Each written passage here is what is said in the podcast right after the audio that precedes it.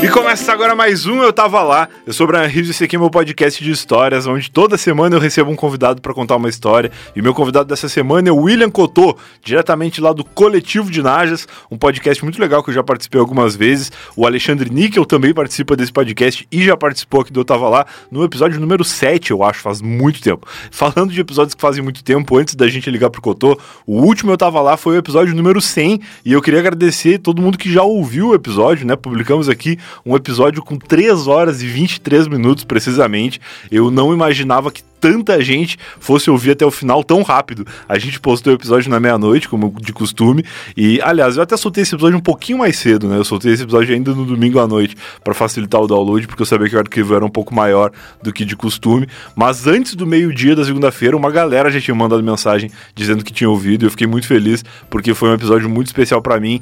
Curti muito relembrar os momentos lá do comecinho do eu tava lá e fiquei feliz de ver pessoas que não conheciam aquelas histórias comentando e falando que curtiram e tal, e também pessoas que já tinham ouvido me falando que, pô, nem lembrava que eu tinha ouvido essa história quando eu tava lá e tal, e foi muito legal reviver esses momentos, até porque a gente reeditou a primeira história, né, a história lá do, do Maurício Meirelles no Ping Pong Show, ela tá reeditada, a história original era um pouco maior e tinha uns silêncios, assim, umas coisas que claramente eu não tinha noção do que eu tava fazendo enquanto eu editava na época, e que agora, com a estrutura que eu tava lá já tem, a gente conseguiu dar uma melhorada. Mas foi legal demais ouvir também a Ninfomaníaca de Barra do Ribeiro, que inclusive agora tenho que falar um negócio. A gente tem. Eu já vou até emendar isso com o, o recado do PicPay que eu tenho para dar daqui a pouco, né? O PicPay, para quem não sabe, além de ser o canivete suíço dos meios de pagamento e oferecer cashback em diversos tipos de pagamento, o PicPay é a plataforma oficial para você ser um assinante do Eu Tava Lá, contribuir financeiramente para que o projeto se mantenha no ar e também receber acesso ao nosso conteúdo exclusivo exclusivo, a gente tem um podcast exclusivo dos assinantes, que já tem mais de 100 episódios publicados lá no nosso grupo de Facebook, em breve, migrando aí para uma plataforma exclusiva para isso. Vou avisar vocês quando isso acontecer.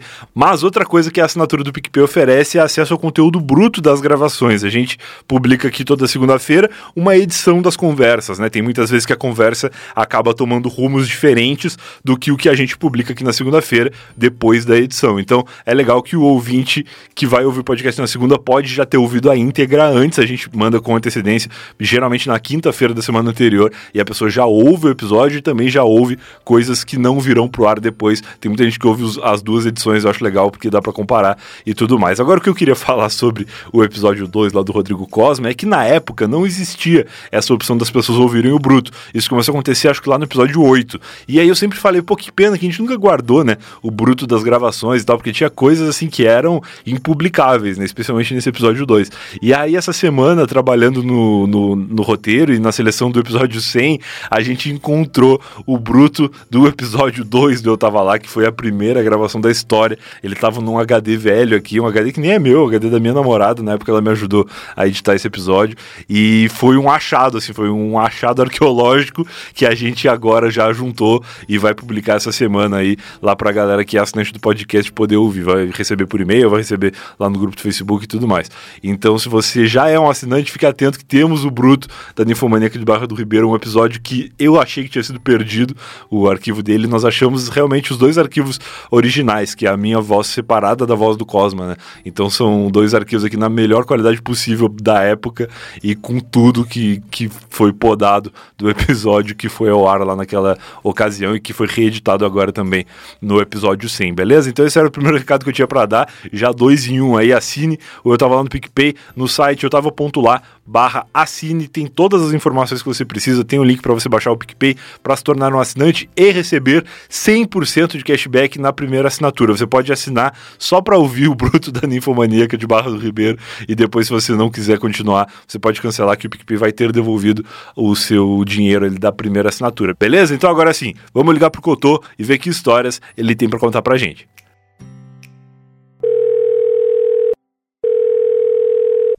E aí, Brian? Fala, Cotô. Boa tarde, cara. Tudo bem? Boa tarde. Tranquilo, você? Só alegria, cara. Fiquei sabendo que ah, tu que comprou um microfone para essa gravação. Estou muito honrado aí por, por essa valorização, esse carinho para com o Eu Tava Lá.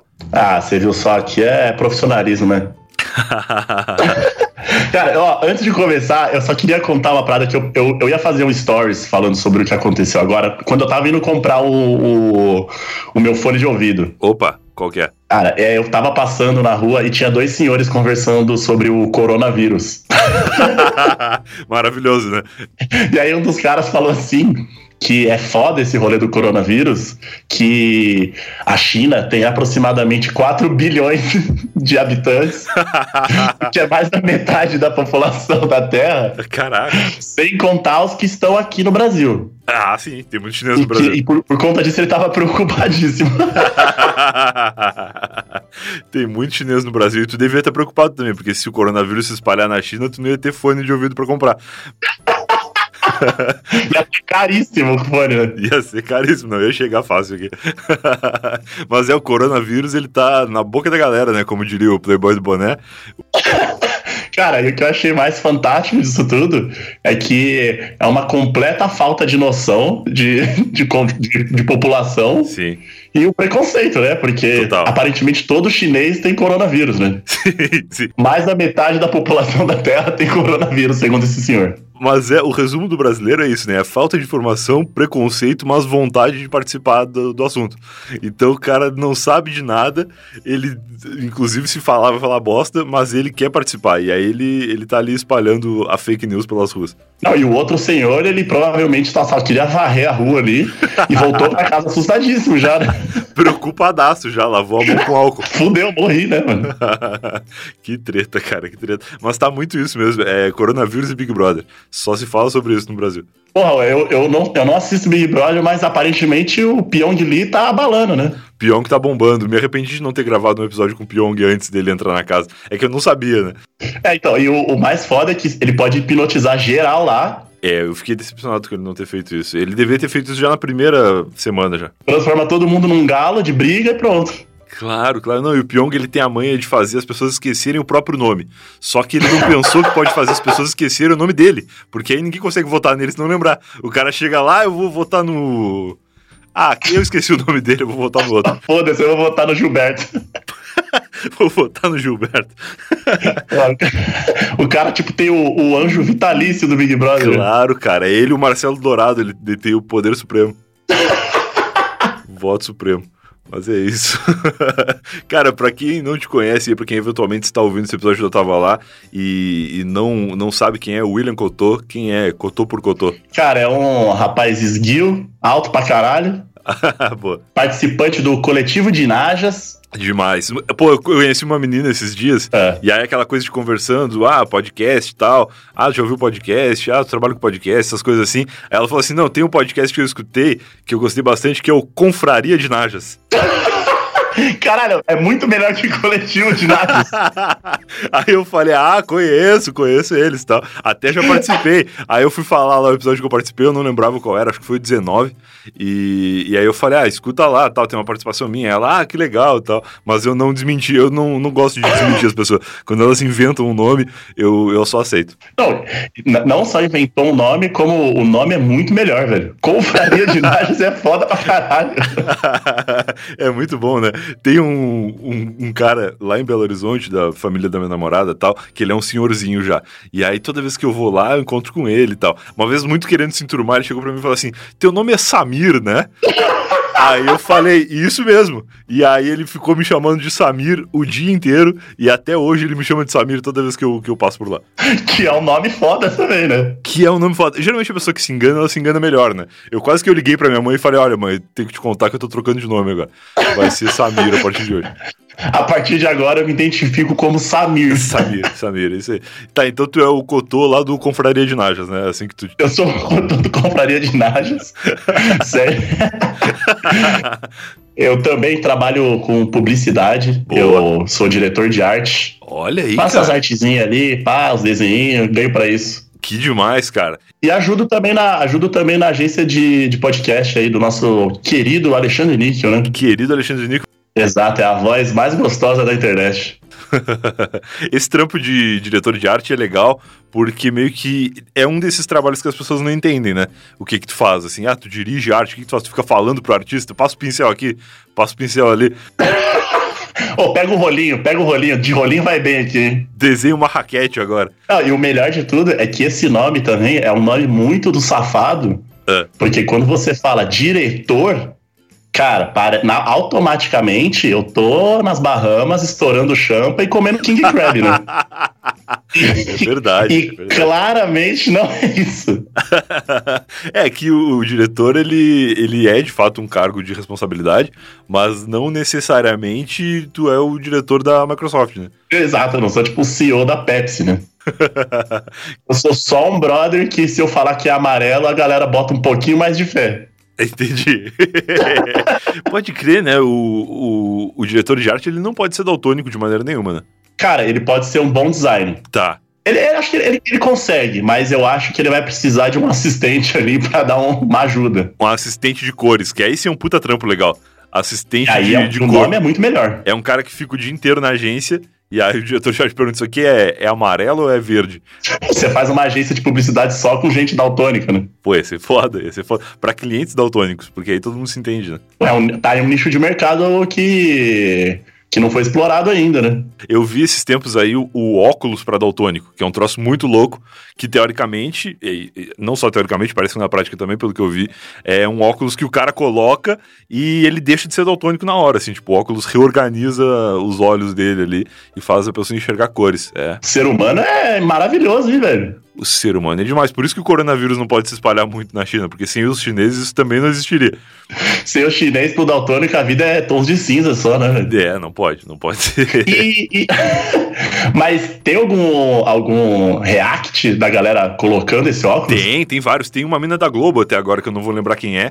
Mas a gente descobre aqui no dando uma googlada violenta, que foi inclusive o que eu fiz pra descobrir qual era o episódio do, do Confraria de Narcos que eu tinha participado. Porra, eu ia, eu ia chorar muito, velho. É, mas é meio isso assim. Já viu aqueles vídeos que tem na internet, aqueles vídeos que viralizam muito? Que é tipo o cara que, que, sei lá, que era surdo, e aí fizeram lá uma cirurgia, e aí ele volta a ouvir e tal. E o cara se emociona foda, né? Sim, ele sempre. Aí sempre que ele escuta a voz da mulher amada ou do homem amado ali, ele já faz aquele biquinho de começar a chorar, e aí eu já fico em prantos já, porque eu choro muito. Claro, ó, tem um vídeo da Ana Furtado, que é apresentadora, eu acho, da Globo. E esse vídeo deu uma bombada aí uns tempos atrás, alguns dias atrás, no começo do ano. E é emocionante, porque ela tá na Disney. Pô, é um lugar que você mais tem a ver cor, né? Sim, que é o lugar mais colorido do mundo, assim. Tem jardins e personagens da, da Disney ao redor dela, e ela coloca o óculos assim, fica tipo o cara que tem uma TV de 14 polegadas preto e branco, pegando uma TV 4K. Aí de repente ele compra uma TV foda 4K, né? É, o cara compra uma TV 4K assim e o mundo se abre na frente dele. Eu imagino que seja meio assim. Mas eu, por outro lado, fico feliz porque podcast é uma mídia muito atrativa pros daltônicos, porque pra eles não faz nenhuma diferença. Nenhuma, nenhuma. Só faz diferença na hora que você vai entrar ali no, no Instagram da pessoa e ver que a pessoa é preto e branco. é, pois é. Ou na hora ver que a pessoa é preto e branco, como se daltônico fosse um cachorro, né? Que só enxerga duas É, cores. eu, eu sou um completo ignorante sobre daltonismo. É, é, a pessoa só enxerga preto e branco ou tem tipo o daltônico que é tons de verde, o daltônico que é tons de vermelho? Existe vertentes do, do daltonismo. Também não vou me aprofundar porque eu não sei, mas eu, eu acho que os ouvintes daltônicos aí vão opinar a respeito. E o que me parece é só que eles não têm muito mais distinção de cor, assim. Tipo, tem cores que os tons mais parecidos são a mesma coisa pra eles. Entendeu? Então, tipo, sei lá, vermelho e laranja para pro daltônico talvez seja igual. Não Entendi, entendi. distinção, aquele ajuste fino na visão, entendeu? É tipo quando você vai salvar um GIF no Photoshop, você coloca pra seis cores só, pra ficar com bem, bem, bem levinho. Isso, isso mesmo. Eu acho que é mais ou menos assim. Mas tu- tudo bem, as pessoas que estão ouvindo agora vão poder comentar depois. E eu acho que a única questão do podcast em que o daltonismo talvez deu uma dificultada é na hora de imaginar as coisas. Porque a gente sempre fala aqui no Eu Tava Lá que as histórias contadas faz com que a pessoa tenha uma, uma projeção visual na cabeça dela. né? Ela tá imaginando como que é o Cotô agora, esguio e participante do Confraria de Najas, que é tipo tu sentado ao redor de uma mesa com várias cobras, assim, e conversa, tendo conversas sérias. Eu sou tipo um cara que tem uma flautinha Isso, tipo isso. e eu encanto as cobras. Isso, e aí na imaginação do Daltônico, provavelmente isso é um pouco menos colorido do que na imaginação das demais pessoas, mas tudo bem, faz parte do universo dele. Porra, um, um daltônico na, na selva é perigosíssimo, né? Ah, pois é, porque ele não vai saber distinguir a planta venenosa da planta que não é venenosa, porque o Bear Grylls ele ensina a tu ver ali qual que é a planta que mata e qual que não mata, né? Não, e os bichos também. O Bear Grylls falou que quanto mais colorido o bicho é, mais venenoso ele é. Também tem isso. E sem contar que a camuflagem não rola, né? Porque, tipo, se tem ali um, uma iguana e a iguana tá só mais ou menos da mesma cor do chão, pro daltônico ela é invisível. Já era, já era. É a cobra, então foda-se, já era, né? É certo que não tem sniper daltônico. Não pode ter. Imagina. Nossa, ele aí. Porra, o, o, a gente precisamos falar sobre o daltonismo, hein? Precisamos. Me convida lá pro, pro Confraria de eu vou chamar assim o episódio inteiro. Me convida lá pro, pro Coletivo de Nars pra gente falar sobre daltonismo, porque eu acho que tem muito assunto para render sobre isso. A última vez que eu participei lá, a gente falou sobre sósias de jogadores e foi um episódio muito enriquecedor. Cara, foi muito enriquecedor e eu, eu fiz uma bela, uma bela frase final ao final. Qual que foi? Eu não lembro. Ah, o Alexandre me, me, me, provocou, achando que eu não tinha, não tinha conhecimento nem cultura para passar para os ouvintes. Tá. Falando qual seria a mensagem que eu deixar, que eu, que eu iria deixar. Uma, uma mensagem final. Eu falei que não importa se você é um sósia de alguém, você nunca pode esquecer quem você realmente é. Nossa, lindo demais, cara. Não, eu, eu falei isso em prantos, né? Eu consigo, claro, e eu consigo imaginar o brasileiro ouvindo esse podcast e aplaudindo no ônibus, assim. palmas lentas, né? O cobrador levantando, o motorista levantando, todo mundo para aplaudir essa frase. E depois que depois desse episódio, que eu era um cara leigo no, quando o assunto era sósias. Ah, tá. E aparentemente você e o, e o Níquel são pessoas que não só sabem muito, como conhecem alguns, né? Tem contato. É, eu sigo alguns no Instagram e eu tenho a honra aí de poder dizer que sou seguido por outros, né? E por, por alguns desses próprios, assim. Então, eu, eu tenho um universo ali, já que eu, que eu consigo a, a, adquirir um pouco mais de conhecimento do que quem não acompanha os caras nas redes sociais, né? Porque basicamente ser sósia é tu ser parecido fisicamente com a pessoa, mas não necessariamente saber fazer o que a pessoa faz. Como, por exemplo, o sósia do Messi, ele não joga nada, mas ele é muito parecido. Então, no Instagram, ele é o Messi perfeito, porque no Instagram o Messi de verdade também não joga. Então, eles só ficam ali fazendo o que eles têm que fazer, que é posar pra foto com cara de Messi. Com a camiseta da Argentina ou do Barcelona. Ou do Barcelona, exatamente. Ou do Flamengo, se por acaso ele quiser, assim. Qualquer jogador já colocou a camiseta do Flamengo. É, tá tudo certo, é isso aí. E tem o sócio do Bramovic também, que é de Itaquera, que eu gosto muito, porque até, não sei se ainda é, mas até pouco tempo atrás ele chamava Ibramovic de Itaquera.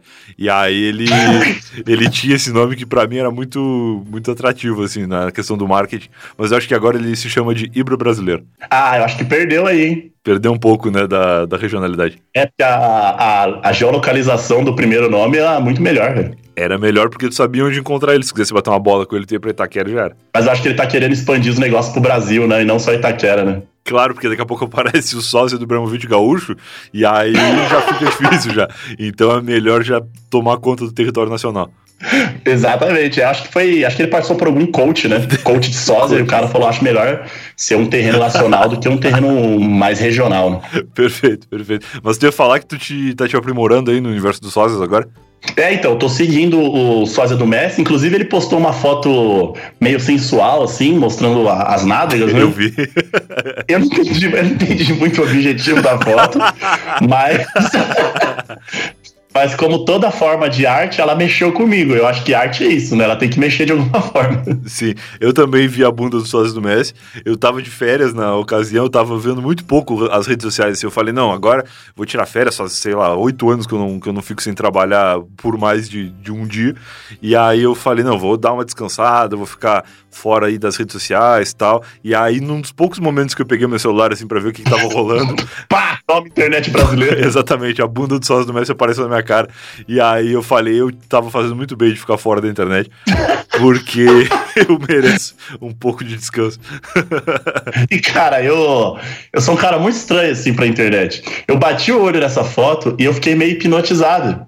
Tá. E aí eu comecei a analisar, e o sósia do Messi, ele tem um corpo, tá, tá, tá de parabéns, sósia do Messi. Claro. Claro, ele, a bunda dele é sósia da bunda do Messi também. Então, acho que o Messi ele nunca, ele nunca mostrou essa faceta dele, então não, não sei se dá para comparar. Talvez a gente nunca fique sabendo. Não sei, vamos esperar aí os próximos dias aí pra ver se o Messi tira uma foto mostrando a bunda na internet. demais, demais. Cara, quando eu te convidei para participar do podcast, eu falei pra tu pensar em alguma história da tua vida, ou que tu já contou lá no coletivo e que as pessoas gostam muito, ou que tu nunca tenha contado em lugar nenhum, como essa do coronavírus, que é uma história quente, uma história recém-vivida aí nas ruas de São Paulo. Mas tu pensou alguma coisa aí pra contar pra gente, ou, ou várias coisas? Como é que tu vai querer largar as tuas vivências aí? Eu vou contar a minha história de, de justiceiro. Olha aí, cara, é um bom nome. Porque atualmente eu terminei de assistir The Boys. Tá. tá ligado essa série? Eu sei, eu não vi, mas eu, eu tô ligado que tá acontecendo esse fenômeno aí das pessoas verem e recomendarem The Boys. É muito bom, é muito bom. É pra, é, resumindo aqui, é, é uma série sobre super-heróis, tipo uma Liga da Justiça. Certo. Só que a Liga da Justiça é como se ela fosse terceirizada. Tá. É tipo como se fosse um. Como se fosse uma agência de segurança, só que foda pra caralho. Onde o segurança, ao invés de ter uma arma de choque, ele tem um olho que solta raio laser. Perfeito, perfeito. Pô, eu contrataria essa agência aí. Eu acho que me traz um pouco mais de segurança. pra Deus também. Pra tomar cuidado do. Tomar, pra tomar cuidado do meu açougue, velho. Claro, imagina, cara. É. De, de, noite ali dispara o alarme, às vezes chegar um, um gordinho numa bicicleta, chega o cara metendo raio. chega um mano voando. Então, e eles têm, eles têm falhas, né? Como todo ser humano. Ah, eles são seres humanos? É, eles são seres humanos é, meio abençoados ali por Jesus Cristinho. Ah, entendi. Eles são tunados. E aí eu falei, pô, eu já fui um super-herói, assim, uma menor escala, né? Uhum. Quando eu tinha lá os meus 13 para 14 anos, quase 15, é. o meu superpoder era ter uma adolescência tardia, onde eu não tinha pelo algum no meu corpo. Ah, tu era tipo uma garrafa. Eu era. Eu era tipo uma pitulinha. Tipo uma pitulinha, pode crer. e aí eu, eu gostava muito de conversar, pá, tinha ali, ó. Tenho 31 anos, né? Então eu tava ali nos primórdios da internet, né? Sim, sim. E com aquela, com aquela ambição de falar com todo mundo, não importa com quem eu tava falando, mas eu tava falando com alguém pela internet. O quão mágico é isso, né? Entendi, perfeito. É, a internet, para essa galera da nossa geração, eu tenho 30 anos, recém-feitos, inclusive. Uhum. E a gente sente, assim, essa coisa de que nós vivemos um período em que a internet foi uma coisa inovadora, assim, era um negócio que nunca tinha antes se visto forma de se comunicar tão rapidamente com alguém do outro lado do mundo, coisa que hoje em dia, para quem nasceu aí um pouco depois, é normal. Sempre foi assim, né? Não, exato. Tipo, hoje a criança de 4 anos de idade, ela fala com o avô dela que tá fazendo intercâmbio na Austrália. Sim, sim, normalmente utilizando uma facecam. Eu não sei porque um avô estaria fazendo intercâmbio na Austrália, mas tudo bem. mas calma aí, antes de continuar ouvindo as histórias do Cotô, momento Alura. Já que estamos falando aqui sobre tecnologia, eu preciso falar para você que a Alura oferece mais de mil cursos de tecnologia para você se aprimorar na sua área, ou então para você que quer mudar de área, a Alura oferece também diversos cursos ali que vão ajudar demais a você ser um profissional capacitado. Toda semana a gente fala, né, da Alura oferecendo cursos de tecnologia e muita gente pensa que se ela não trabalha com tecnologia, então a Alura não tem nada a ver com o que ela faz, ela não pode se tornar um profissional melhor na sua área porque ela não trabalha diretamente com tecnologia, ela é, sei lá, médico, por exemplo. E aí eu gostaria de dizer que você está redondamente enganado porque a Alura oferece inclusive cursos de ciências de dados, né, de data science que usam até o coronavírus como um exemplo de como o vírus se espalha e tudo mais, que são coisas que estão diretamente ligadas à medicina, por exemplo exemplo, e outras áreas que você pode pensar que não tem a ver com tecnologia, mas os cursos da Alura, eles abrangem muito mais do que se imagina. Então dá uma olhada no link que está aqui no post ou acessa direto no seu navegador, alura.com.br barra promoção, barra eu tava lá. Nesse site você consegue ver todos os cursos que a Alura oferece, várias categorias, e também vai receber 100 reais de desconto na sua matrícula. Torne-se um profissional melhor com a Alura e com o link do Eu Tava Lá, você ainda recebe 100 reais de desconto para estimular você a ser um estudante e um profissional cada vez mais capaz. Agora sim, vamos continuar ouvindo a história do Cotô. Eu falei forte, capaz, né? Capaz. Mas ela, se isso acontecer, normalmente ela vai conseguir fazer isso ali no, no WhatsApp, ou sei lá, no Skype, usando uma câmera Várias ali. plataformas diferentes, ela, ela pode escolher. E ela pode fazer isso usando um filtro, então ela pode fazer isso com a cara de caveira. Sim, e o melhor de tudo, ela faz isso praticamente de graça, né?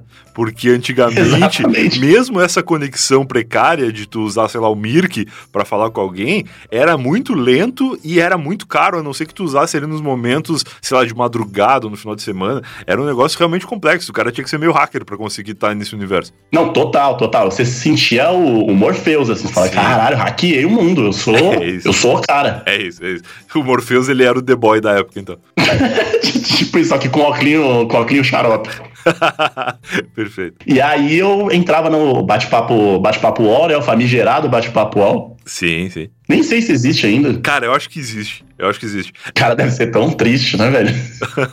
Todas essas coisas que a gente acha que não existe é porque uma outra geração tá usando. Tipo, os, sei lá, os velho tarado, tem alguém usando. Ah, o velho tarado tá em todo lugar, né, velho? O velho tarado, ele tá em toda rede social que tu puder imaginar, ele tá lá. Então, aí eu entrava e inicialmente eu falei, pô, vou tentar arrumar uma web namorada aqui, né? Nem tinha esse conceito de web namorada na, na, na época, né? Aham. Era só falar com uma pessoa do, do, do, do sexo que você gosta e pronto. Perfeito, perfeito. E aí eu vi que não funcionava, né? Eu entrava ali e vou falar com a Vanessinha Bonitinha, que era um nome maravilhoso também. Ótimo nome. Tinha vários nicknames muito comuns na época, Vanessinha Bonitinho, acho que não era um deles. É, geralmente o, o, o nickname dos caras era de acordo com o tamanho do pênis deles, né? Ah, sim. tipo, Bruno 25cm. Era tipo uns bagulho assim. O pior é que era mesmo. e todo mundo que, que, que era advogado era ou advogato ou advogata. Não, e magicamente ninguém tinha um pênis menor que 18 centímetros. Ah, não, não. Aquilo ali deve ter confundido o IBGE na época. Porque eles estavam ali fazendo as pesquisas deles falaram, pô, vamos usar a internet aí pra fazer essa pesquisa. E certamente o tamanho do pênis médio brasileiro foi elevado naquela, naquele período histórico ali. Era uma infladinha de 6 centímetros ali. E aí eu vi que não rolava e tal. Falei, meu. E aí eu, uma criança estranha que era, falei, vou fazer um teste aqui antropológico. que idade que tu tinha? Tu chegou a falar isso? Não. Eu tinha uns 14, 15. Eu falei, pô, eu vou entrar com um nome de menina, né? já dando uma confundida no chat já. É, vou hackear, né? Tá. Aí entrei com o nome de menina e, pô, mal entrei, 12 conversas ali, né? Ah, os tarados estão sempre ali, né? Aí a autoestima foi lá em cima, o ego inflado. Tu consegue lembrar qual era o nome que tu usou ou não? Ca- Ah, o nome do. que eu usei no, no, no no chat wall É, o, o nickname do Cotô menina. era Jaqueline Underline Safadinha 69. o nome claramente fake, né? pois é, pois é. Ou seja, eu tava, eu tava, eu tava dando a letra pros caras de tipo, ó, eu sou fake. Você vai cair nessa mesmo? Na época ninguém sacava isso aí, não tinha referência. Exato, então. E aí eu conversava com essa galera e tal. E invariavelmente vinha a pergunta se eu tinha webcam. Olha aí. Tá. Porque o rolê hoje em dia, que é você entra no Tinder, e aí você arruma uma pessoa ali e você leva pro WhatsApp, né? Sim, sim, exatamente. Na época do, do, do bate-papo UOL, você ficava no bate-papo UOL e aí você levava pro MSN. Ah, claro que era já uma conversa mais íntima já. Era mais íntimo ali, era tipo, passei da primeira, da primeira fase, agora a gente vai se conhecer melhor, perguntar se ela gosta de Daystrokes e tal. Entendi. Mas tu vê como, como São Paulo já estava muito à frente, assim, porque lá em Rio Grande, onde eu morava nessa, nessa minha fase aí de 13, 14 anos, essa época, primeiro que rolava mais o Mirk, porque ele exigia menos banda, né? A galera da internet de escada conseguia usar o Mirk e não conseguia usar tanto o chat do UOL.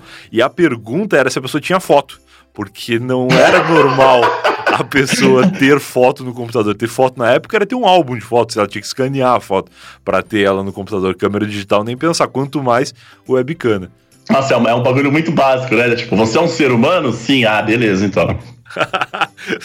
Tem foto aí? Aí a pessoa dizia tenho. Aí ela mandava tipo uma 3x4. que era o que tinha, assim. Ela tinha escaneado pra mandar um currículo pra algum lugar. E aí já aproveitava e mandava ali no, na azaração. Cara, é, navegar na internet, paquerar na internet nessa época era um ato de fé, né? De fé, muita fé. Pessoas. Porque você, você topava colar num, num barzinho ou no, no Mac tomar uma casquinha, Isso. baseado numa foto que tinha 12 pixels, né? sim, sim, sim. Você tinha que olhar o pixel e falar, acho que dá. Pessoas que se conheceram nessa época, assim, e cer- certamente tem casais que se formaram nessa geração da internet aí, e elas são pessoas muito abençoadas, cara, porque era uma terra sem dono. Mano, era, era um povo corajoso, velho. Era um povo guerreiro.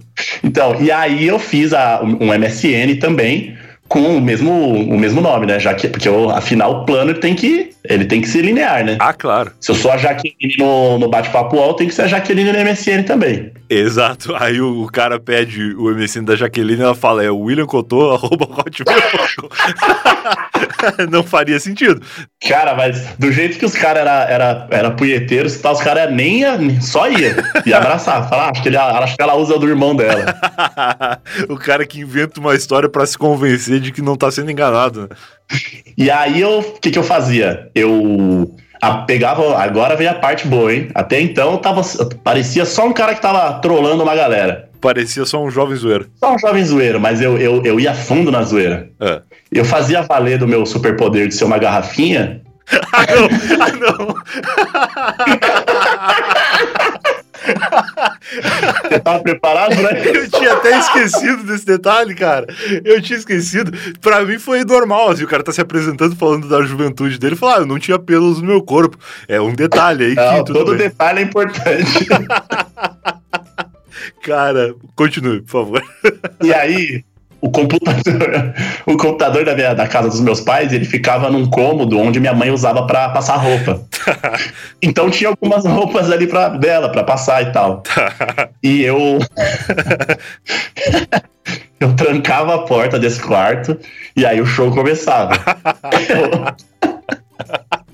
Eu, eu pegava uma roupa da minha mãe, eu vestia a roupa da minha mãe e aí eu colocava a, a, a, a webcam do meu pescoço pra baixo, só pra não pegar meu rosto. Tá, tá. Eu conversava com esses caras, assim, invariavelmente no início eu era, eu vi, eu acabei vendo muito, muito chuva de rola, né? Ah, sim, porque o cara já abre a webcam pronto ali. Porque os caras abrem a webcam e, e já tá o negócio lá. Ah, cara, que tristeza. Era, não. Só que assim, depois, com o passar dos meses, eu fiquei nessa um, é, um ano e meio. a Vanessinha já tava experiente, já era Não, conhecida no Jaqueline chat. era famosa, Jaqueline era famosa. Ah, Jaqueline.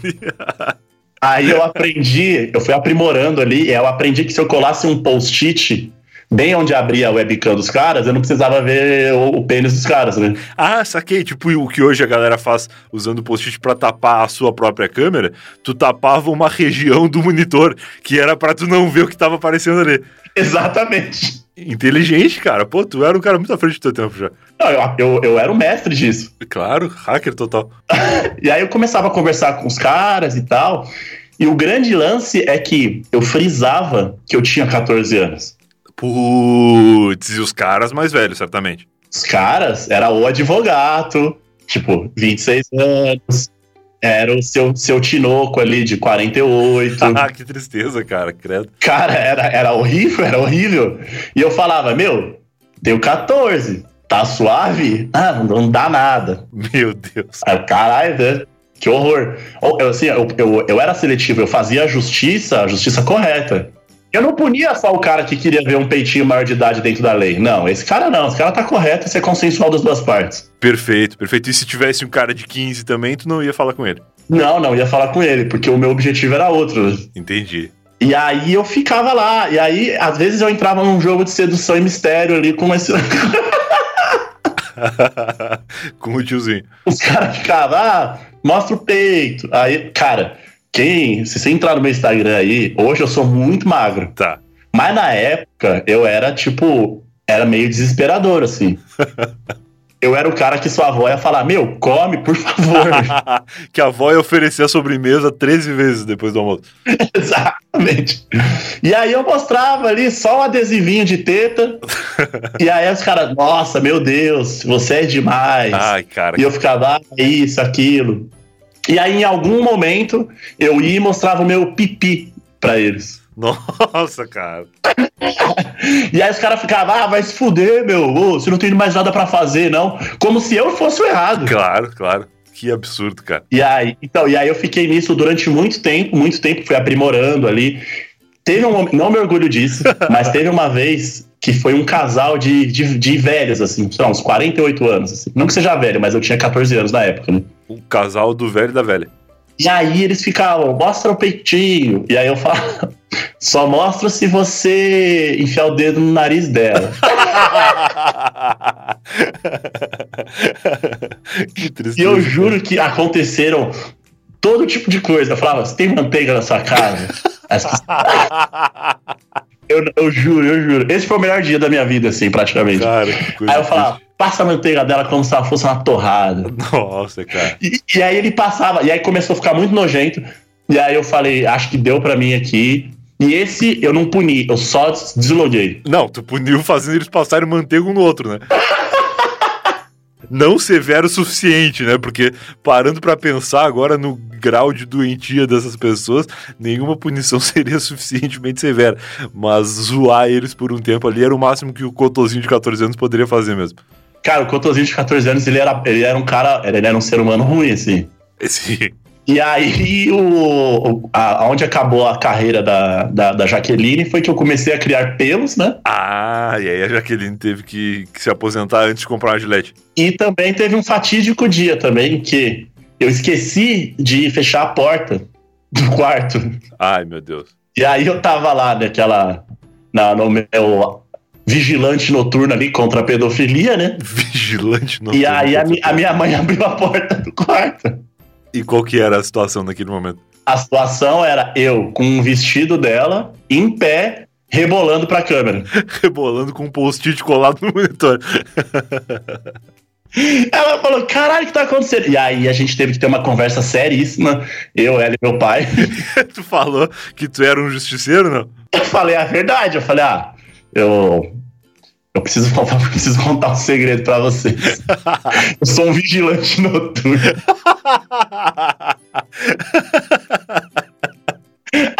Ai, cara. Não, o mais da hora de tudo é que meus pais são muito foda. Eles não ficaram bravos em relação a nada disso. Tá. Eles só falaram que achava que era algo perigoso.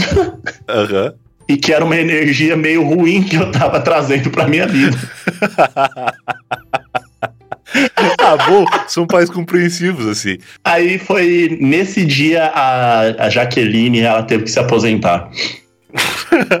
a Jaqueline sumiu do chat do Até hoje os caras estão procurando pela Jaqueline. Deixou saudades aí para muita gente. Cara, que tristeza, cara. Eu imagino muito assim. As... Bom, primeiro, teus pais muito compreensivos, porque, como a gente falou no começo. como a gente falou no começo, a internet nessa época era uma coisa nova, né? A gente não sabia exatamente os limites, os perigos que, que a gente corria ali. Então, dali a, a tu de repente trancar a porta do quarto de, de passar roupa e vestir um vestido da tua mãe e fazer uma apresentação na internet, fica difícil para pais normais acreditar que tu não ia passar o endereço deles também daqui a pouco. quem, quem, é o meu filho, né? Que, que, aonde eu errei, né? Até onde ele vai com, com, essa, com essa punição, com esse heroísmo dele. Até onde ele vai com essa tal de internet, né? Cara, que loucura, hein? E eu acho que nesse momento a gente deve, inclusive, reforçar aí a mensagem de se você que está ouvindo é pai, por favor, verifique o que seu filho está fazendo na internet. Não deixe que seu filho fique, a, sei lá... Vesti não deixe investidos perto do seu filho não deixe que seu filho fique exposto a esse universo de, de pessoas doentes da internet, nem que ele seja uma, né? Porque, meu Deus do céu. É porque eu era o doente do, do rolê. Então, hoje, quando. Ai, cara, hoje eu tenho muita empatia por muita coisa que eu vejo na internet. Tipo o quê, por exemplo? Sei lá, quando eu vejo, quando eu vejo as pessoas falando mal do jovem, que o jovem se junta em parque para dançar K-pop. Ah, sim. Eu toco jovem, eu falo, pô, é isso. Na idade desse cara, eu tava seduzindo os senhores, velho. Pokémon Go, isso aí é tudo saudável pra caramba, cara. Porra, eu com 14 eu tava, eu tava vendo pênis, pênis senil e seduzindo os senhores pedófilos na internet. Eu queria ter dançado K-pop. Queria. Deve ter sido bem melhor. Bem menos traumático para a vida das pessoas. Mas que bom que tu sobreviveu a isso, cara. Que tu lidou bem aí com, com essa justiça. Eu espero que muitos desses esses teus contatinhos da época aí tenham parado com essa vida.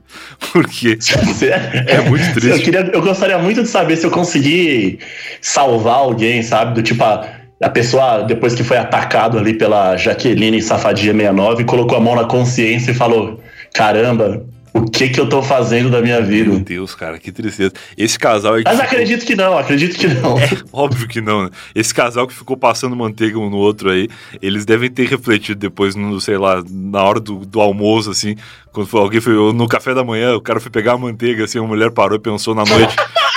pensou na Começou noite anterior. chorar, né? O que, que, a gente tá fazendo da nossa vida nessa internet? Foi pegar a manteiga, aí tinha uns cabelos na manteiga. Que loucura. E tu me falou aí pra gente dar uma amenizada agora e falar sobre coisas bonitinhas. tu me falou da tua relação com animais, que eu não gostaria que esse episódio terminasse sem tu me contar sobre ela, porque eu, eu gosto de ouvir sobre, sobre animaizinhos. Recentemente teve um episódio aqui no Eu Tava Lá que foi sobre pets, e eu contei sobre as histórias do meu cachorrinho e tal. Qual que é a tua relação com os animais aí? Cara, eu gosto muito de bichinhos, apesar de não ter em casa. Uhum. Porque, como eu trabalho em agência de publicidade, eu fico muito tempo fora, né? Acho mancada ter um bichinho, deixar ele sozinho aqui. É, isso é um troço muito importante de falar, porque às vezes a pessoa quer ter o bicho em casa, mas não pode estar disponível para ele conforme necessário, né? Que é não só dar comida e, e, água, mas também de gastar a energia do bicho, brincar com ele e tal. É, dar uma atenção, fazer carinha na barriguinha. É, não, é uma responsabilidade real, assim, não é só manter o bicho vivo, né? O bicho tem que estar saudável. então, não é tipo uma planta, né? Não, não é uma planta. E eu gosto muito de bichinhos, porém eu não sei se, por conta desse todo, todo esse meu karma que eu trouxe aí do, da Jaqueline, uhum. mas eu já tive vários embates com bichinhos e eles, aparentemente, a fauna não, curte, não me curte muito, não. Tu não é um cara querido, tu tá longe de ser o Dr. do Little, assim. Mano, muito longe. Tipo, eu já fui atacado por. Ó, pra você ter uma noção de como, de como a fauna me odeia. E olha que eu trato bem os bichinhos. Que importante. Eu gosto importante. de bichinho.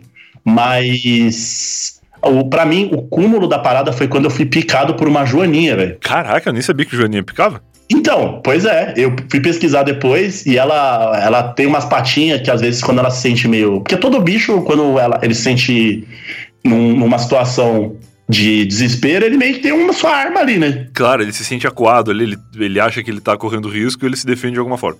É, o jovem corre pro Twitter, o cachorro morde. Entendi. Esse tipo de ataque. Entendi. E, cara, só, eu, a Joaninha pousou em mim e eu nunca fui muito fã de, de insetos. Tá. Porque eu já tive. Já vou contar os embates que eu tive com insetos. E eu falei, caralho, tem uma Joaninha aqui em mim. As pessoas, não, Joaninha é sorte, Joaninha não dá nada e tal. E de repente eu senti uma dor, a Joaninha voou e eu fiquei com um vergão foda na mão, velho. Caraca, mas a Joaninha ela meio que te beliscou então. então, eu não sei o que ela fez, eu sei que ficou uma. uma aquelas marcas de, de. Sabe quando você fica com alergia? Sei, sei, sei. E ficou coçando pra caralho. E aí eu falei, cara, até você, Joaninha. até tu que era pra me trazer sorte. Então, eu já fui, eu já fui internado porque eu fui atacado por maribondos. Nossa. Eu fiquei, eu fiquei com muita febre, eu fiquei vendo coisas, sabe? Muita febre, delirando. Sei, sei. E eu ficava falando que, tava, que eu amava minha mãe e que eu ia morrer. Nossa, cara, coitado. Sabe a história do meu primeiro amor, quando o Macaulay Culkin foi pegar o, o dele? Sim, sim, sim. Foi tipo isso, eu tava jogando bola, e aí deram uma bica na, na, numa árvore assim, aí a bola pegou na árvore, beleza. Uhum. Aí eu falei, não, vou pegar a bola. Quando eu fui pegar a bola, desceu uma nuvem preta. Uma gangue te esperando. é, veio a crio dos marimbondos. e aí eu saí correndo dando tapa, cara. E eu tomei 38 picadas de marimbondo. Caraca, cara. Cara, eu virei uma bola, velho. Isso é tipo história de apicultor, assim. É só os caras que estão sempre inseridos no universo do negócio que conseguem contar esse tipo de 38 picadas, assim. Não, não acho que seja normal. Não, eu era só um menino querendo jogar futebol com seu sonho de virar jogador, como todo brasileirinho. É. Caralho, cara, que, que tristeza. Um Siri já, já, já beliscou meu dedão. O que, o Siri? O Siri.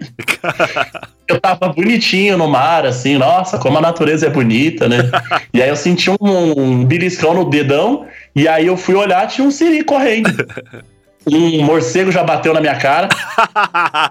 essa, essa de morcego é real. Primeiro, uma coisa que eu tô vendo assim é que a natureza não tem afinidade contigo em geral, né? Não é tipo um azar, assim, de. Ou pior do que ser um azar, tipo, ser aqueles moleque pentelho que vê o cachorro que quer incomodar o cachorro tal, e aí o cachorro morde e, e, depois a criança sai chorando. Não, tu é um cara que tá de boa e a natureza vem te, sei lá, te incomodar ou, ou fazer qualquer coisa contra ti. Essa do, do morcego na cara, uma vez eu tava conversando com uma amiga minha na rua, cara, de noite, e ela tomou um tapão. Tipo um tapão do fantasma, assim, não tinha nada perto dela. E eu só escutei um baita. do nada, né? Eu escutei um baita de um estalo, assim, né? e ela assustou e tal, se mexeu. E a gente ficou muito tempo sem saber o que que era. Até que um dia ela falou com alguém, sei lá, e a pessoa falou: Ah, isso aí deve ter sido um morcego. E aí a gente ficou com a história de que ela tinha sido atacada por um morcego na rua. E ninguém nunca nem viu um morcego lá, assim. Foi tipo só aquela vez mesmo. E foi um troço meio espiritual, assim. Então, e esse lance que você falou aí sobre o moleque pentelho, esse é o meu irmão mais velho. Ele incomoda os bichos. De nome Clayton. Tá. Ele, ele, ele é esse cara, só que ele nunca foi atacado por nada. E o rolê do morcego foi o seguinte: a, meus pais eles alugavam uma casa na, na Praia Grande, quando a gente era moleque. Uhum. E o meu pai falou que se você ficar balançando um bambu, tá. dá uma zoada no, no sonar dos morcegos, algo assim. Caraca, claro. Tá, entendi. Na minha cabeça fez muito sentido agora. Eu consegui imaginar o Bear Grylls falando disso. Então, e aí o meu irmão penteiro pegou um bambu e foi lá pra frente da casa e ficou lá, balançando o bambu. só de sacanagem, só pra gerar uma interferência. Eu já sabendo, eu já sabendo que a natureza não pira muito em mim, uhum. falei, bom, eu não vou me envolver, eu vou ficar de longe. ótimo, ótimo, ótimo. E aí eu acho que o morcego devia estar tá voltando para casa, viu o bambu balançando, ficou doidão. o GPS perdeu e veio e voou na minha cara, velho. o Waze recalculou a rota e foi direto na bochecha. E o pior de tudo é que ele bateu na minha cara e eu senti que ele. Não foi aquele bateu e foi embora. Ele bateu na minha cara e, e deu umas, umas duas asadas na minha cara, assim, tipo, dois tapas na cara e vazou. ele meio que lançou a mensagem assim: ensina teu irmão a ser gente. Para de ser pau no cu. É, você tá sendo conivente, toma dois tapas na cara. Sim, o bicho em geral, ele é meio burro, né? E ele precisa de alguma, alguma coisa ali que faça com que ele se, se guie, se baseie e tal. No caso do morcego, parece ser o sonar. No caso dos passarinhos, na casa da minha mãe lá, o passarinho batia no vidro direto. E aí acontecia muito do passarinho bater no vidro e não desistir, assim, tipo, querer muito passar. ele não aceitava que aquele vidro ali fosse uma barreira física. Ele achava que, que se ele acreditasse e continuasse batendo, ele conseguiria vencer ali aquela, aquela barreira. E ele morria muitas vezes, né? Isso aí é passarinho que faz coach, né? É, exatamente. O passarinho que acredita nos seus sonhos. Não deixe ninguém colocar uma barreira entre você e seus sonhos. Aí ficar batendo no vidro e morre. Nossa, cara, é, dava muito desespero, assim. E era uma coisa de, tá, se eu abro o vidro, ele vai entrar e depois não vai sair nunca mais. E se eu não abro o vidro, ele vai cometer suicídio batendo com a cara na parede. é um troço muito tenso. Então, Pra você ver como eu sou amigo dos bichinhos, uma vez no colégio entrou um beija-flor na, na sala de aula e ele ficou nessas aí de ficar batendo no vidro e não conseguir. É triste, cara. E eu acho que beija-flor bate a asa muito rápido e eu acho que ele teve uma parada cardíaca. Nossa, coitado, cara. E aí ele caiu. E aí eu peguei o bichinho, levei para fora e eu dei dois petelequinhos na, na, no peitinho dele, assim, tuf, tuf, e ele saiu voando. Nossa. Eu fiz uma massagem cardíaca no, no Beija-Flor e salvei ele. Funcionou. Só que aparentemente não, não, foi, não foi suficiente pra fauna me, me curtir. não deu pra fazer as pazes com a natureza, né? Olha, eu já caí no formigueiro. Nossa, mas aí também a formiga não tem culpa, né? Tá de boa em casa ali. Não, então, aí foi eu, foi eu. Foi tipo um gigante pisar, pisar em Tóquio, né? Cai um gigante em cima, eu entendo a revolta.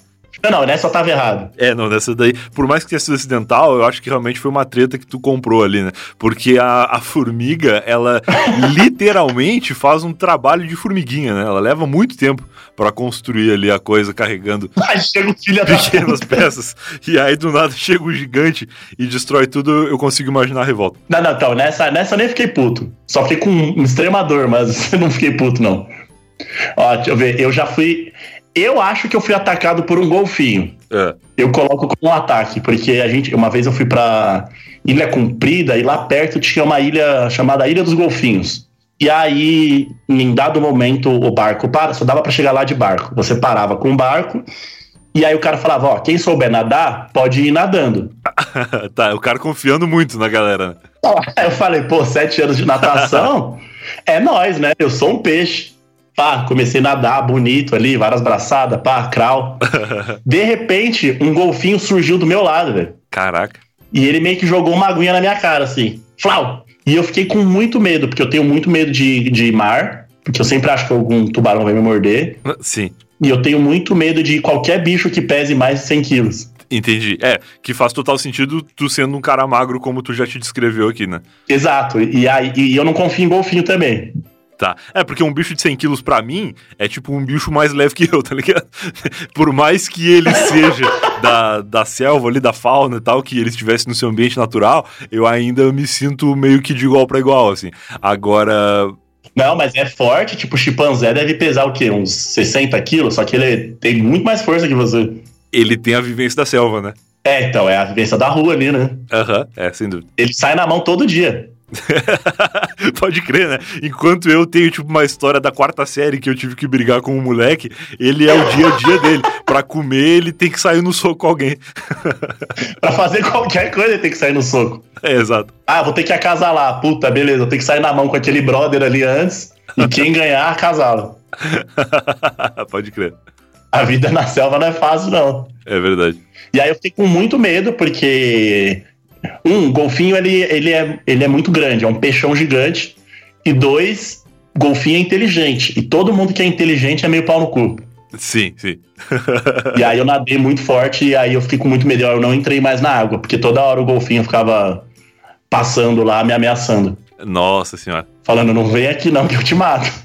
E dizem que golfinho, ele é real cruel, assim, né? Porque teve aquela época da romantização das baleias e dos golfinhos lá da Free Willy e tal, que a galera via na sessão da tarde e pensava que os bichos eram brothers, só porque são espertos. E na real, o golfinho, ele é meio do mal, assim, né? Ele, aquelas fotos que a gente vê do golfinho beijando a pessoa na bochecha, não é um troço muito normal de acontecer na natureza, assim. É só um golfinho que apanha o dia inteiro lá no, no cativeiro dele que, que fica de boa daquele jeito. É, não, o golfinho ele, ele estupra, ele, é, ele cara, meio que é. brinca com a comida antes de comer, tipo, dá um pau na comida e depois come. É um troço muito deprê, né? Porque nos, nas duas circunstâncias, o golfinho ele, ele não tá de boa, assim. Ou ele tá muito puto, ou ele é vítima de violência humana para ser legal com as pessoas. então, é triste, já vi. Ser um golfinho não é muito fácil, não. Não é, cara. Recomendo muito que se tiver. E o golfinho, assim como o, o, o, morcego, ele também tem o sonar dele ali, né? Então balançar um bambu embaixo d'água deve dar uma bugada. É, então, do jeito que eu sou azarado, se você balançar um, um bambu no meio, da, no meio de São Paulo, é capaz de vir um golfinho voando e pegar na minha cara. Vem uma horda de morcegos, assim, com um golfinho pendurado e solta isso no ti. Que loucura, cara. Eu recomendo muito aí, se você estiver ouvindo esse podcast perto de um morcego ou de um golfinho, deixa ele de boa. Ele não quer brincar com vocês. que tristeza, cara. É foda, é foda. Não, então, mas, é, é, mas eu já tive bichinho, eu tive uma cachorra só e ela morreu e eu chorei pra caralho. Ah, é, tem esse ponto, né? A Teca, foi horrível. Eu lembro, eu lembro até hoje. Eu coloquei aquela música Ben do Jackson's Five. Claro, claro, que triste, cara. Eu coloquei, eu fiquei chorando. Eu escutei essa música umas 38 vezes seguidas, em prantos, que assim. Triste, Foi horrível. Que triste. É, esse lance de, de, de animaizinhos, assim, é tenso porque por mais que tenha toda a questão da responsabilidade, de ser pai de pet, né? Que é um termo muito bacana de utilizar hoje em dia, que é realmente é como se fosse da família. Só que é um membro da tua família que vive uns 13 anos só. Então tu sabe que em algum momento vai ter que tocar Jackson's 5 na tua casa. E aí é muito triste de pensar nisso, assim, mas a gente tenta oferecer a melhor vida possível pros bichinhos enquanto isso. Sim, eu acho bichinho foda. Tem, tem um bichinho. Eu queria, na verdade, ter uma águia. que aí eu acho fica que... ali na cidade, uhum. fazendo o rolê dela. Tá. E aí, quando eu chegar do trampo, eu assovio. e ela vem eu acho no meu que, braço. eu acho que, dado o teu histórico com animais, não é muito seguro. Porque a águia é um bicho meio revoltado também.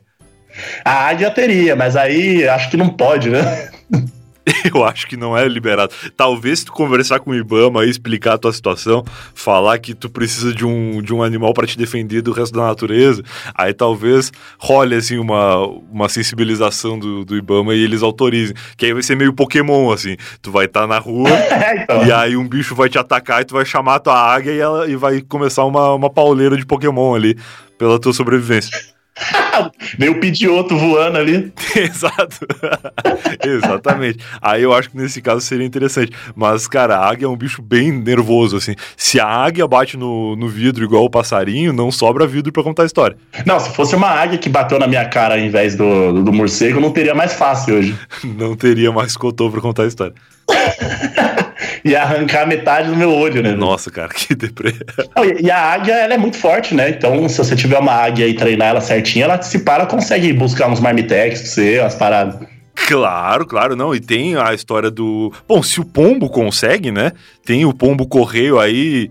Não, mas o pombo só dá para usar como WhatsApp, eu acho. É, o pombo é o WhatsApp. E tem muitas vezes que dizem que o pombo vai e não volta. E aí fica ruim. Aí perde uns dados, perde uns ping, né? Na, na comunicação. Mas se o pombo consegue fazer qualquer coisa parecida, certamente a águia vai muito mais longe, né? Sim, cara, é muito foda. Então, tipo, ah, puta, esqueci meu HD externo na casa do Brian. Vai lá pegar, tranquilo, é nóis. Eu acho que o Rap tá perdendo de explorar esse, esse universo aí.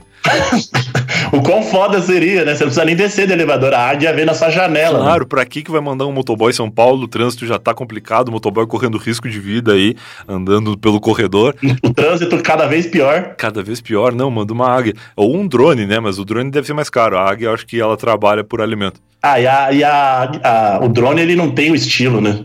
ah, ele não chega daquele jeito, né?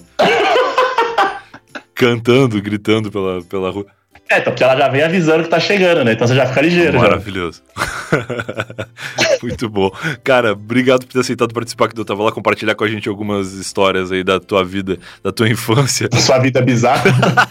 da tua vida deprê. Mas não, mas legal, eu gosto de extrair a, o lado bom das coisas. E na história do pedófilo é meio difícil de extrair o lado bom, porque é um troço 100% deprê. Mas eu acho que o lado bom é que bom que tu sobreviveu a essa infância e que tu teve pais que foram foram compreensivos ali, te alertaram dos limites da internet.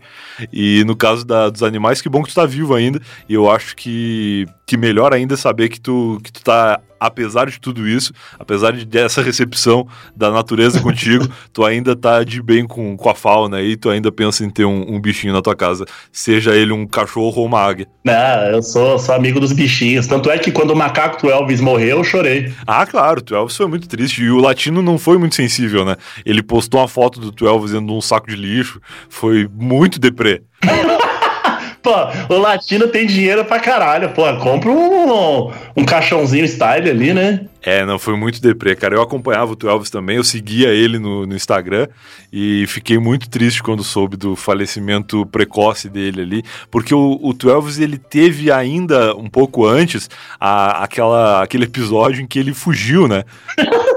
Famoso episódio. Famoso episódio que ele fugiu e que ficou o Brasil inteiro preocupado. O, até o Tiririca fez um vídeo preocupado com, com o 12 e tal. Foi uma grande comoção nacional e o latino, quando, quando teve o, o Macaco Elvis em seus braços novamente, ele chorou, né? Chorou, claro, não, foi uma comoção. E aí, pô, todo mundo aliviado, ah, ainda bem que o Elvis voltou para casa, né? Porque o bicho, ele não sabe viver na floresta se ele foi criado com o latino a vida inteira, né? Então... Que... Não, e outro, ele tá de macacão também, nenhum macaco é respeitado na selva de macacão, né? ele fugiu de roupinha, né, cara? Imagina na mata, assim, o Elvis encontrando a macacada e a galera meio que olhando, assim, que porra é essa? O cara... O maluco colando de macacão da Tigre ter Tigre lá, os caras falam, ah, mano, mano. tá de sacanagem. Aí, pô, que bom que ele voltou para casa e tal. E aí, pouco tempo depois, aconteceu aí o fatídico acidente que vitimou o Twelves. E depois, enfim, nunca mais o mundo foi o mesmo, né? Mas acontece. Ah, aí depois, depois desse fatídico dia, aí o Brasil tá aí, né? Tá do jeito que tá, né? Tá do jeito que tá. Sem, se com o Twelves tava difícil, sem ele, então. Bom demais. Cara, se as pessoas quiserem te encontrar aí nas redes sociais ou escutarem a Confraria de Najas, como é que elas podem fazer? Cara, é, no, no, eu ia falar Skype, eu, tava, eu tô lendo aqui a parada e falei, ó, a mente bizarra. é, no Spotify, tá como coletivo de Najas, Boa. mas deveria ser Confraria de Najas, que é o melhor nome. Adiciona a tag lá, edita lá no Spotify, coloca hashtag Confraria de Nós para as pessoas encontrarem. Exato, vou falar pro, vou falar pro eu fazer isso. no Instagram é arroba cotoseira Boa. e no Twitter é arroba cotoseira com i. Olha, tá. Diferenciado. Eu tinha o cotoseira, só que eu fui expulso do Twitter. Nossa, o que, que tu fez? Porque eu. Não, porque eu. Eu tinha contado uma, uma história no coletivo de Najas que eu fui pra Cancún e aí eu me envolvi numa, numa briga lá. Tá. E aí eu falei. I will kill you. Ah, cara. E aí eu fui fazer essa mesma piada pra um, pra um cara que tava zoando essa, essa história no Twitter, e aí o Twitter achou que eu queria matar o cara mesmo. Entendi. O bot do Twitter ele entende o inglês muito bem. Então aí eu fui expulso, mas aí eu só coloquei um i ali e tá tudo certo. Tá resolvido, enganou o bot. muito bom, cara. Vou deixar os links então aqui no post pra galera encontrar aí. E obrigado pelo convite aí, Brian. Valeu, cara. Cara, é meu sonho participar aí deste podcast, tá ligado? Eu escuto aí desde 92. Bom demais. A vez que eu participei lá do coletivo, a gente falou sobre isso. Então é um cara que a galera já pedia bastante pra participar, que eu tava lá. Não sei porque demoramos tanto para que esse, esse episódio acontecesse, mas fiquei feliz aí de ter acontecido. E quando tu quiser voltar pra contar mais aventuras da tua vida, fica à vontade, me dá um toque aí que a gente combina essa, esse retorno. fechou, fechou, que agora tem o microfoninho e, e foninho legal. Show de bola, show de bola. Toma cuidado com o coronavírus por aí, cara. Porque afinal tem mais da metade da população tá, tá contaminada, né? População mundial. Absurdo. Falou, cara. Abração pra ti. É nóis, mano. Falou. Beba água, hein? Vou beber bastante água, pode ficar tranquilo. Abraço. E esse foi mais um Eu Tava Lá. Se você ouviu até aqui, eu espero que tenha gostado. O grande William Cotô com uma história que começou ali a me preocupar no final dela. Eu falei, meu Deus, cara, a gente tá falando aqui sobre pedofilia, um troço pesado, né? Mas eu espero que tenha sido bem abordado aí. O Cotô contou aí de uma forma. Cotô contou é tipo um trava-língua, né? Mas o Cotô contou de uma forma divertida aí, com uma, uma visão de um jovem que era sem noção na época, mas que parece hoje ter um pouco mais de noção da vida. E se você tem filhos, se você conhece crianças que estão acessando a internet, por favor, reforço aqui o que falei durante o episódio. Fique atento às atitudes dos seus filhos, das suas crianças, dos seus netos ou sobrinhos, sei lá, dos seus, dos seus irmãos. Enfim, se você conhece crianças aí com acesso à internet, fique de olho, não deixe que elas sejam justiceiros virtual ou que pensem que são, assim como o Cotô foi ou pensou que era durante uma fase da vida dele, beleza? Então é isso, a gente se vê de novo na semana que vem com mais um episódio do Eu Tava Lá. Se você não for um assinante, se você for um, a gente pode se ver hoje mesmo. É só você querer, porque tem muito conteúdo exclusivo, inclusive o bruto da Ninfomaníaca de Barra do Ribeiro. Cara, que achado espetacular. Ouça e depois delete esse episódio da sua vida. Eu tinha que colocar ele num gravador que se autodestruísse depois que a pessoa escutasse. Mas como eu não posso fazer isso, eu vou confiar em você. Ouça e remova. Tchau.